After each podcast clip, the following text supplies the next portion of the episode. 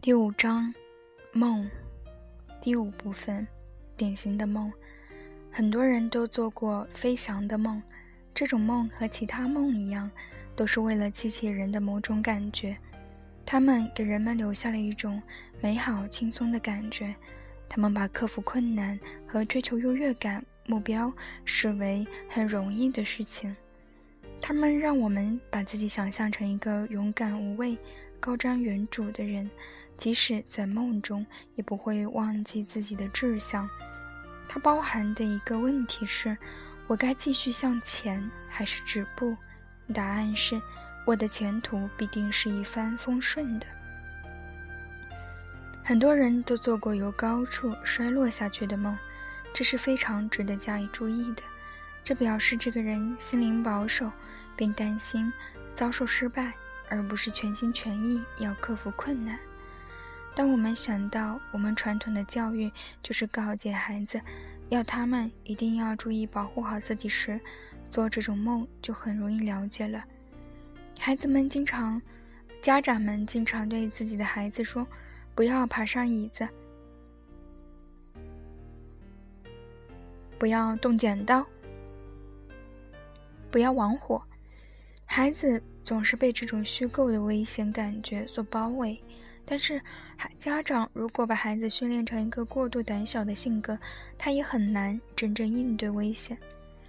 当人们梦梦见自己不能移动或者赶不上火车时，它的含义是：如果不用我自己费丝毫力气，问题就可以解决，这将多么美好啊！因此，我要绕道走，我要迟到，这样就能避免遇到火车，免得遇到不能解决的问题。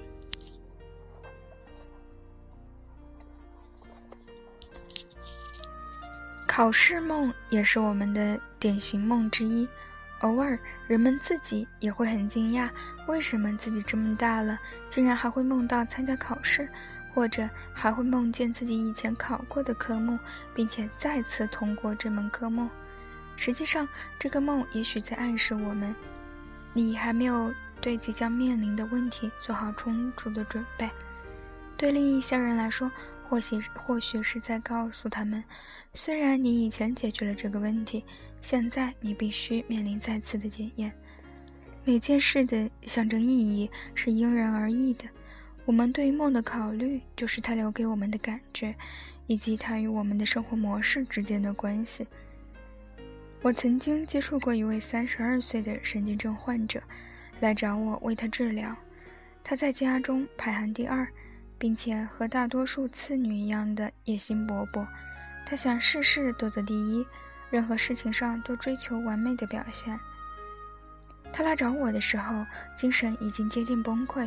她说自己爱上了一个比她还大很多的已婚男士，并一心想着和他结婚，但是那个男人却无法与自己的妻子离婚。后来，他做了一个梦，他梦见自己住在乡下。有一个男人在他的公寓里租住，他搬进来不久后就结婚了。但是男人赚钱很少，又懒惰。由于男人付不起房租，他就将他赶了出去。因此，我们就能看出这个梦和他所处的环境有某种关联。她正在思虑要不要和这个穷困潦倒的男人结婚。他的情人很穷，无法资助他，尤其是他有一次请他吃晚饭。却付不起饭钱。这个梦的目的就是指引起他对结婚的恐惧感。她是一个有雄心壮志的女人，内心肯定不希望和一个无所事事的男人生活在一起。她在梦中借用了一个比喻来问她自己：如果她租了我的房子，却付不起房租，对这样的房客，我该怎么办呢？答案是把他轰出去。但是她男朋友不是她的房客，他们也可能无法互相类比。不能养家糊口的男人和交不起房租的男人是两回事。可是为了解决他的问题，为了要更安稳地遵循他的生活模式，他给了自己一一种结论：我是不能，我是绝不能嫁给他的。所以他不按常理去思考，只关注了事情的表面。他同时将爱和婚姻反映在这一件事情上，即一个付不起房租的男男人不能在我这里租住。因为个体个体心理学的治疗目的就是增加个人应付生活的勇气，所以在治疗过程中，梦境会发生改变，会慢慢朝着自信、积极的方向发展。一个忧郁症患者在痊愈之前做的最后一个梦是：我一个人坐在长凳上，突然来了暴风雨，很幸运，我没有被它袭击。我很快跑到了丈夫的房间，然后我帮他在报纸的广告栏中找适合他的职位信息。这位患者自己也能解释这个梦，梦境明明显表明她和丈夫重归于好了。最初，她指责她丈夫的懦弱，无法挑起养家的重担。这个梦的意义是和丈和丈夫在一起承担风险，总比一个人面对要好得多。虽然他的解释没有错，但是梦境也透露出了另一种含义。在梦中，他过分强调了独自生活的危险，可能由于他还没做好与人合作的准备。我还接触一个十岁的小男孩，他被请到我的诊所来。老师说他是一个调皮捣蛋的孩子，总是欺负其他同学。他曾经偷了东西放在别人的课桌里。致使同学受到惩罚，这种情况只有在一个孩子觉得别人低估了他的能力时才会发生。如果他属于这种情况的话，我们就可以猜测，这一定是家庭环境的影响，有人让他产生了这种思想。这个十岁的孩子还曾经向街上的一位孕妇扔石头，并引起了麻烦。他这么大，应该知道怀孕是怎么回事了，因此。他可能不喜欢怀孕，我们要看看她是否有小弟弟或者小妹妹，也许是他们的降生让她感到了不高兴。在老师的评价里，她被称为是害群之马。她常常给同学们捣乱，给他们起外号，说同学坏话。她还会欺负小女孩。我猜测她应该有一个常常和她竞争的妹妹。后来我们得知，她家有两个孩子。他还有一个四岁的妹妹，对他的母亲说，他对妹妹关爱有加。我们很难相信这个男孩会这么爱他的妹妹。他的母亲还说，她和丈夫的婚姻也很幸福美满。可是这个孩子的表现确实让他们很遗憾。我们经常会遇到这种情况：家庭和谐，父母优秀，孩子顽劣。教师、心理学家、律师和法官对这类事情屡见不鲜。实际上，这种看起来很幸福美满的家庭，对孩子的成长也有不利之处。当孩子看到母亲对父亲格外关心时，他心里可能会十分愤怒。他想让母亲只爱他自己一个人，不想和别人分享母亲的爱。假如美满的婚姻对孩子成长不利，那么，不幸的婚姻会更为不利。那我们该如何做呢？我们必须培养孩子的合作能力，让他真正融入家庭关系中，不要让他将兴趣都放在一个人身上。这个孩子其实就是被宠坏的孩子，他想要拥有母亲全部的爱。一旦一旦感觉母亲对他的关注不够时，他就开始惹麻烦，以此来获取母亲的关注。我们的猜测马上就被证实了。母亲从来不惩罚这个男孩子，她总是让孩子的父亲扮演惩罚的角色。她认为只有男人适合做这种事情，或者是想让孩子对他好，不想伤害他。但这样做的结果是让孩子越来越远离父亲，不愿意与父亲交流合作，并且经常和他产生冲突。我们还听说。他的父亲其实是个负责任的、爱家的男人，但是由于这个男孩，他下班后总是不想回家，他对孩子很严厉，还会打孩子。有人说，男孩并没有因此恨他的父亲，这个孩子又不愚笨，他一定是把自己的真实情感隐藏了起来。他虽然喜欢他妹妹，但又不和他好好一起玩，经常打她。晚上他在餐厅的沙发睡觉。而他的妹妹却在父母房间的床上睡。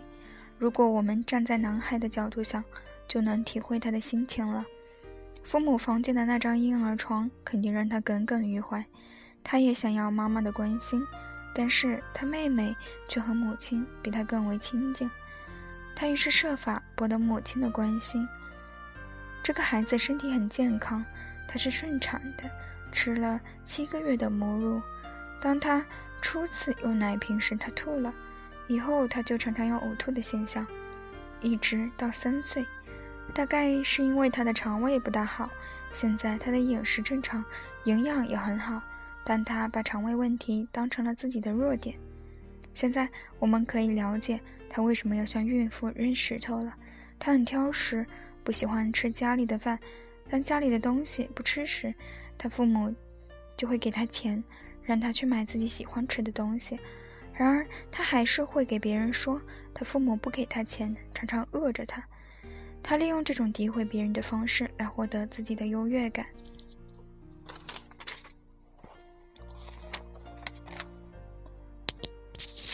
现在我们就可以来解释他来诊所说的一个梦了。他说：“我是美国西部的一个牛仔，他们把我送到了墨西哥，我必须杀出一条血路回到美国。有一个墨西哥人阻拦了我，我就踢了他的肚子一脚。这个梦实际上是表达了他被敌人包围，然后通过自己的全力拼搏逃出来。在美国，牛仔象征着英雄。”在他看来，欺负小女孩和踢别人肚子的行为都是英雄。我们看到肚子对他来说很重要，他把肚子当成了致命的部位。他的胃一直不好，他父亲也患有神经性胃病，常抱怨胃不舒服。因此，在这个家庭中，腹部是一个很重要的部位，而小男孩的目标就是攻击别人的弱点。他的梦和现实的行动都体现出了他的人生态度。如果我们不能把他从这种模式中拉出来，他就会一直这样生活下去。他不仅常常和自己的父亲、妹妹、其他女同学发生冲突，还会试图阻止他这种行为的医生作对。